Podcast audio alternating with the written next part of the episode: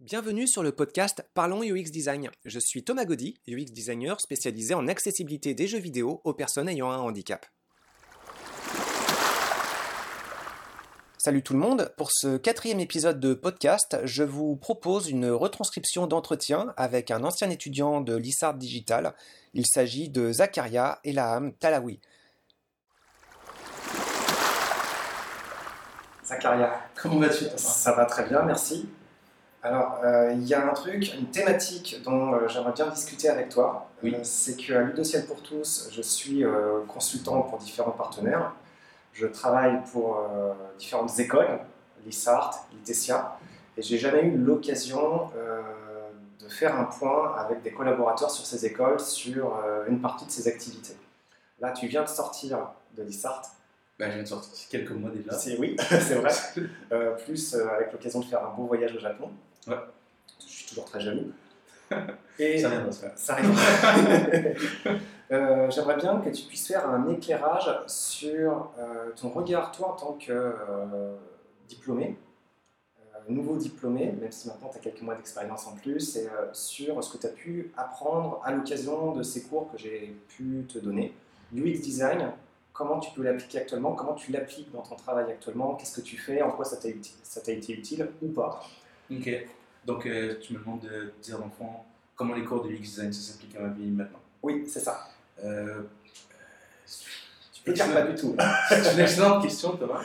ben, définitivement, ce que ça m'a apporté, c'est que peut-être plus dans ton cours que dans d'autres cours, on a eu la chance de faire une vraie expérience de playtest, puis d'essayer d'en retirer des retours concrets en essayant de les analyser.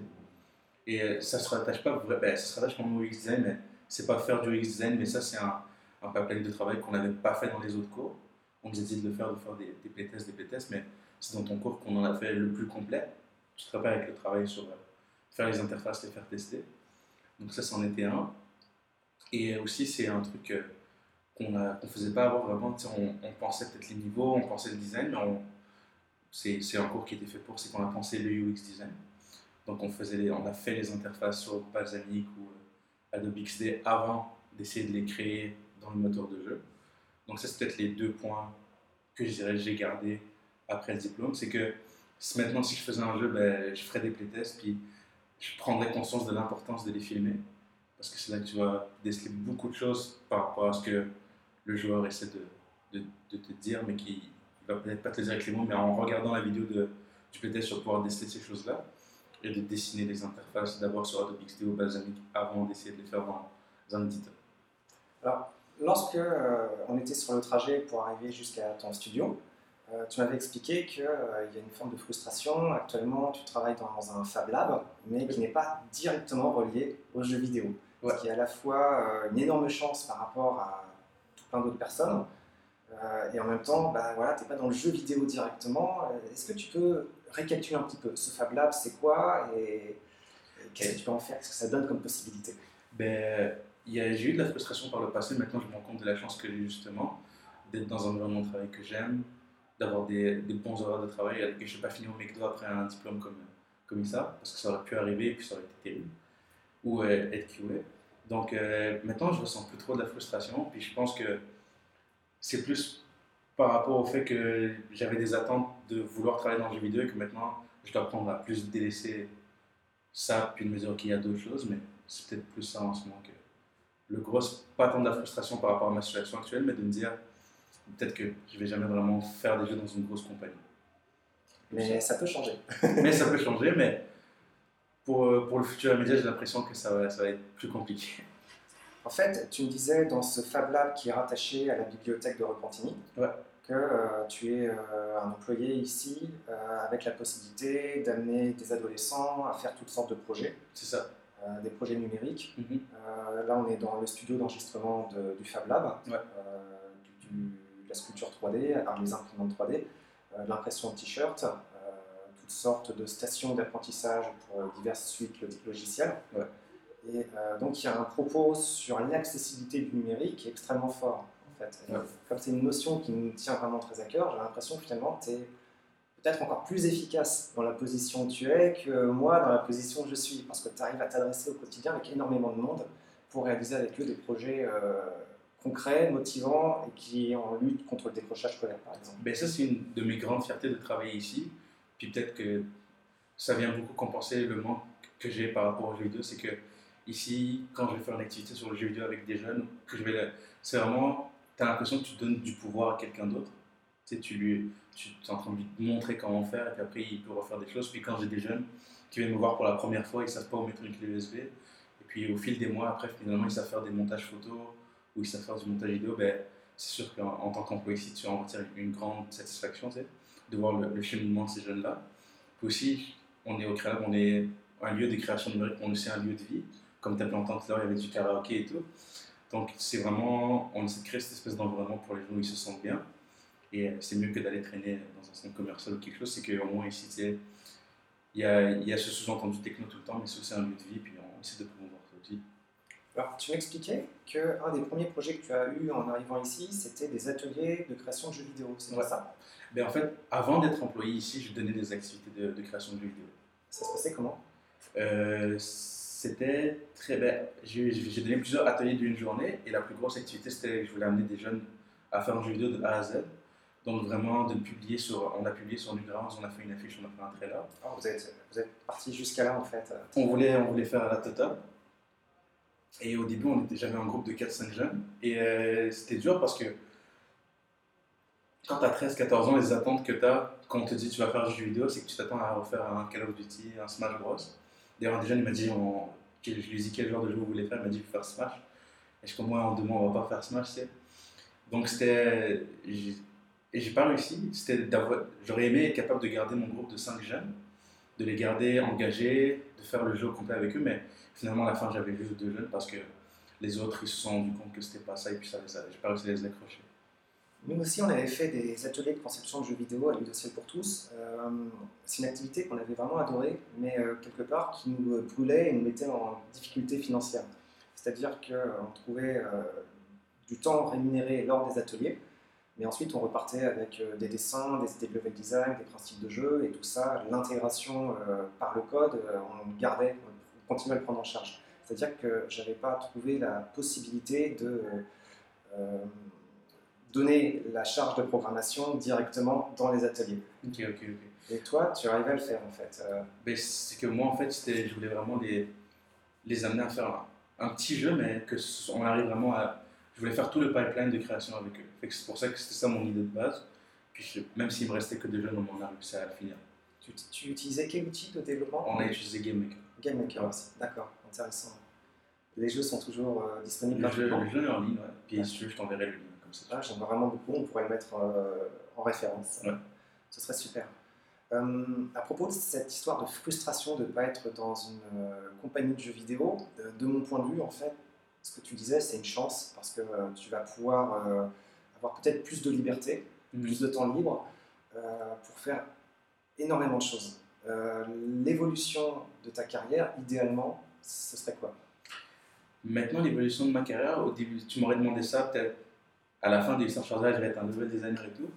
Puis maintenant, ben, je me dis que ben, c'est ma passion, mais je ne sais pas si c'est dans l'environnement de travail actuel de moi, si c'est quelque chose que j'aimerais, tu avec euh, les longues heures non rémunérées, puis pas forcément travailler sur des jeux qui t'intéressent, ou faire des choses qui ne sont pas épanouissantes au niveau, au niveau créatif. Ça, on parle euh, du milieu du milieu, professionnel. Ça, du milieu professionnel à Montréal, de faire du level design, mais de jamais pouvoir prendre de risques ou de toujours devoir respecter des cartons super rigides.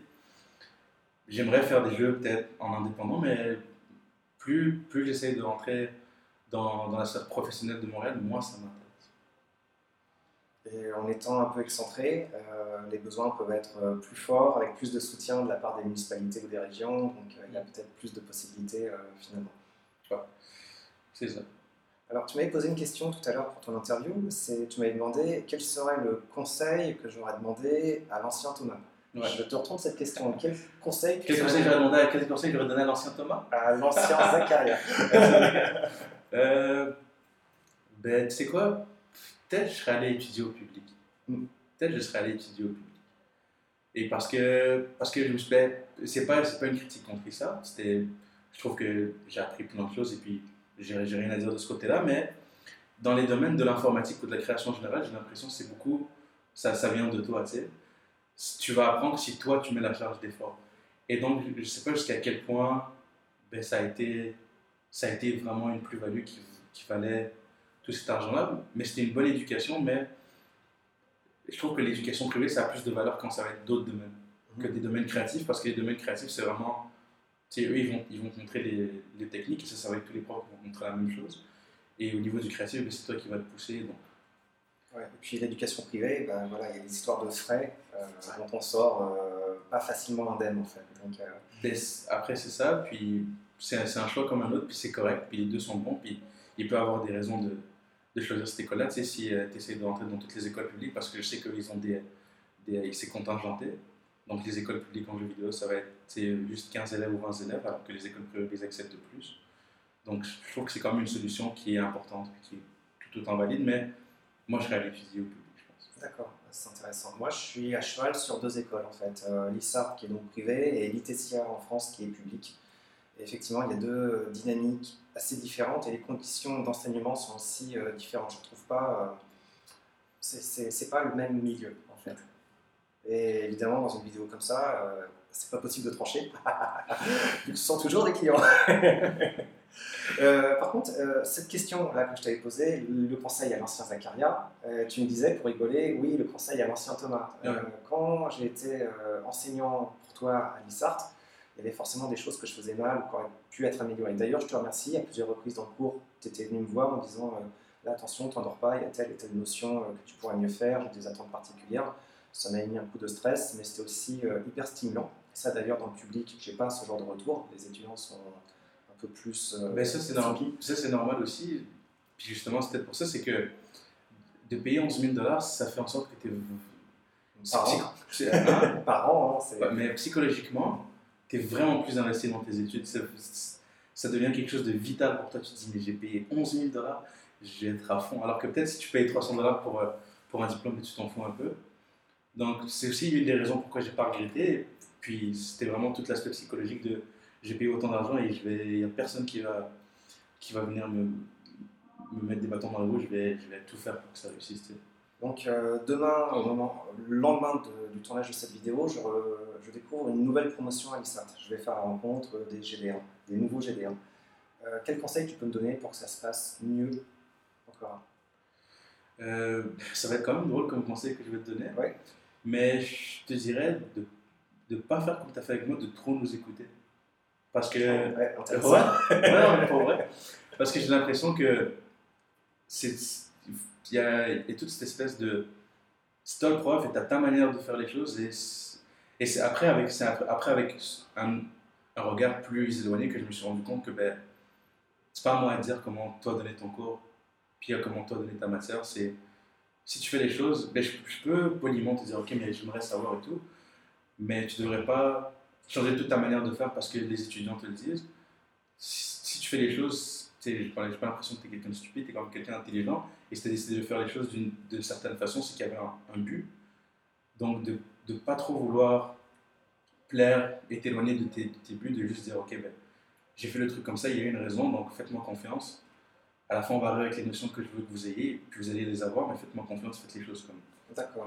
J'imagine qu'il y a un entre-deux en fait. Euh, si euh, je n'écoute pas les retours, euh, je risque de passer à côté de certains besoins neufs qui peuvent être critiques. En tant qu'étudiant moi-même, j'étais tombé sur des profs qui étaient complètement à côté de la plaque et encore actuellement, je paye ces lacunes.